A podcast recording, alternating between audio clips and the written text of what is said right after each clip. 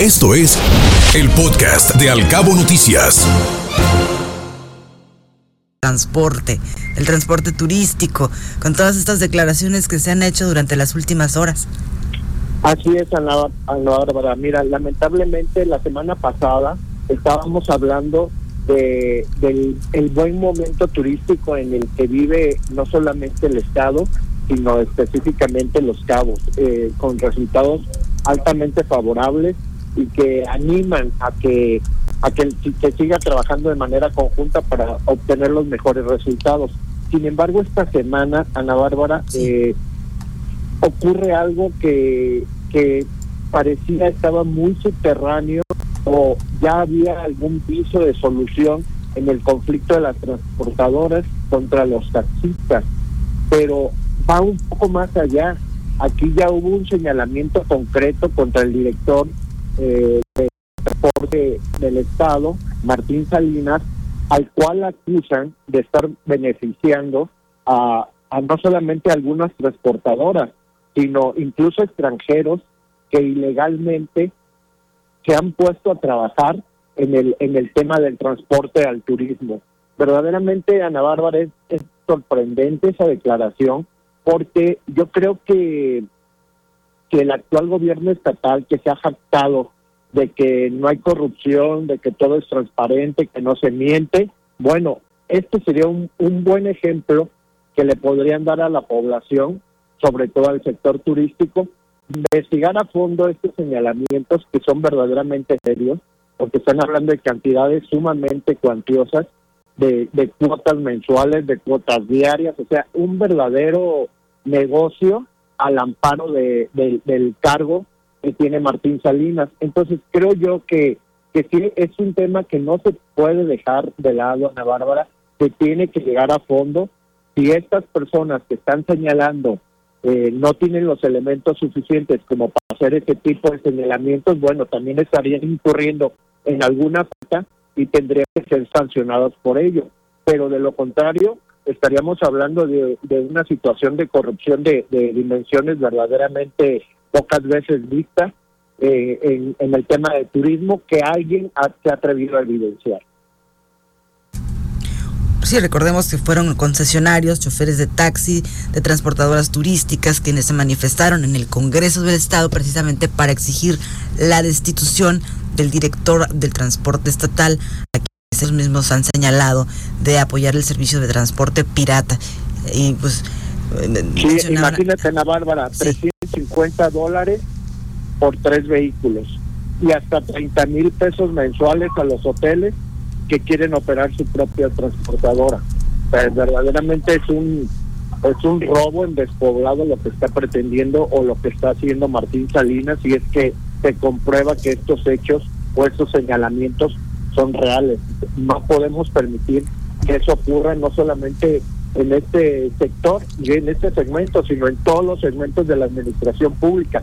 Debe haber transparencia plena de qué se está haciendo con el recurso y cómo se está utilizando y esta es una manera de, que estamos viendo que eventualmente alguien estaría tratando al menos de no hacer un buen uso del recurso público.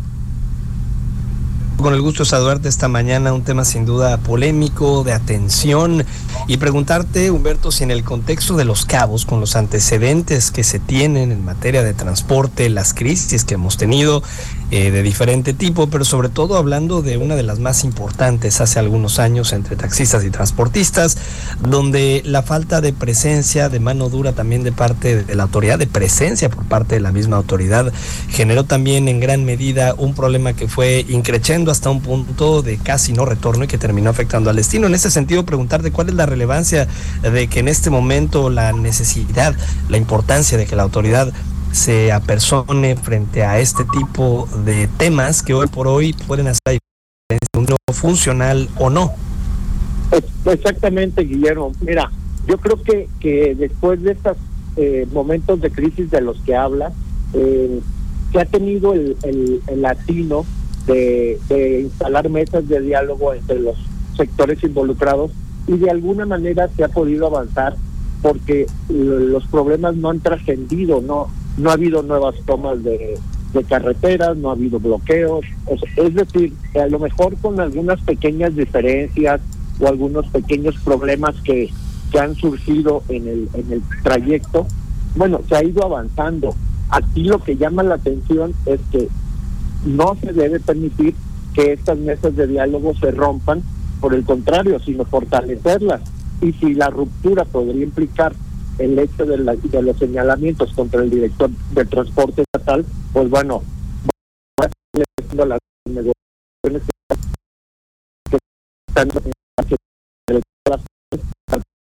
que sin duda alguna, el Guillermo, como tú lo planteas, es un conflicto que, que está agarrado de fin solamente y que cualquier cosa que, que se haga fuera del entorno pues pudiera provocar otro colapso en materia de, de la transportación turística para los cabos, que verdaderamente ya sabemos cuáles son los resultados porque los hemos vivido de lo que implica en la situación económica de toda la gente que está involucrada en este sector. Sí, se sí, pero el problema es que no es como hace unos años. Ahorita una situación como esta eh, afectaría de una manera muy diferente, Humberto. Eh, sobre todo hablando del crecimiento y la explosión que ha tenido los cabos en los últimos tres años. Sí, eh, sin duda que, hoy por hoy hay mucho más servicio de transporte en todas sus modalidades, Guillermo. Eh, el turismo así lo está requiriendo y los resultados de la fuerza turística de los cabos han ido verdaderamente de una forma exponencial que, que hace todavía más difícil que un problema de este tipo entre las partes del transporte pudieran no, no resultar resultar en no afectaciones al resto del sector. Eh, las autoridades tienen un reto encima, Guillermo, Ana Bárbara, eh, tratar de seguir manteniendo esas mesas de diálogo, tratar de, de, de corregir los pequeños, los pequeños desatinos que se han encontrado en el camino, sobre todo ahorita como punto toral, yo creo, porque esto pudiera romper la mesa de, negociación o de diálogo es investigar al director de transporte estatal, qué es lo que verdaderamente está haciendo al frente de esa responsabilidad. ¿Qué hay de fondo, Humberto? A tu juicio, ¿qué, qué es lo que se cocina por debajo de la mesa? ¿O qué, ¿Qué es lo que está sucediendo? ¿Por qué siempre el tema del transporte es tan polémico? Pues en este caso, Ana Bárbara, yo creo que es un sector que maneja muchos recursos, es un sector que, que mueve una industria verdaderamente millonaria que, que a todo mundo se le hace atractiva. Entonces, de entrada es mucho interés económico el que está en juego y por ende, pues nadie se quiere dejar.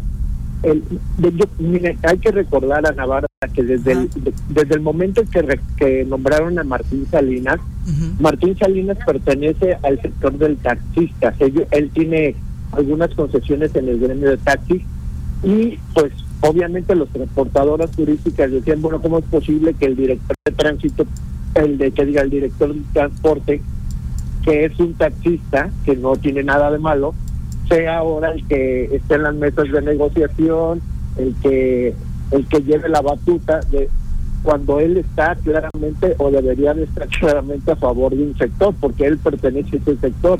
Entonces creo que todo esto pues es una amalgama de cosas que, que un caldo de cultivo que ahí está, ahí está, ahí está, no ha reventado afortunadamente y esperemos que no ocurra, pero son cosas que se han venido señalando desde el inicio de la administración del gobierno del estado Ana Bárbara. Entonces, ojalá y el gobernador en este en este caso eh, se siente a, en la mesa y ponga los puntos sobre las sillas de, de, todo lo que está ocurriendo en, en, en este momento para evitar precisamente que pudiera ocurrir otro colapso en el en los bloqueos de la ciudad por por problemas que, que tengan entre los gremios. Humberto, pues muchas gracias. Esperemos que no escale este este conflicto, que no llegue a más, que se vaya a las mesas de diálogo y vamos a estar pendientes siguiendo de cerca esta situación. Ojalá que se recurra personas desprovistas de intereses en este sector Exacto. con suficiente Exacto. capacidad política y de diálogo, que se aplique la ley y que... Que se privilegie a la gente, Ana. También, por supuesto. Pues Sí, es momento, es un bu- siempre es un buen momento para demostrar en los hechos que, que en la cuarta transformación no hay corrupción. Bueno, hay que ver si es cierto. y si Martín Salinas está involucrado en hechos de corrupción, pues que lo sancionen como corresponde. Humberto, gracias, estamos en contacto. Gracias a ustedes, buen día. Buenos días. Saludos Humberto, muy buenos días. Escuche Al Cabo Noticias de 7 a 9 de la mañana con la información más importante de los cabos, México y el mundo por Cabo Mil Radio 96.3. Siempre contigo.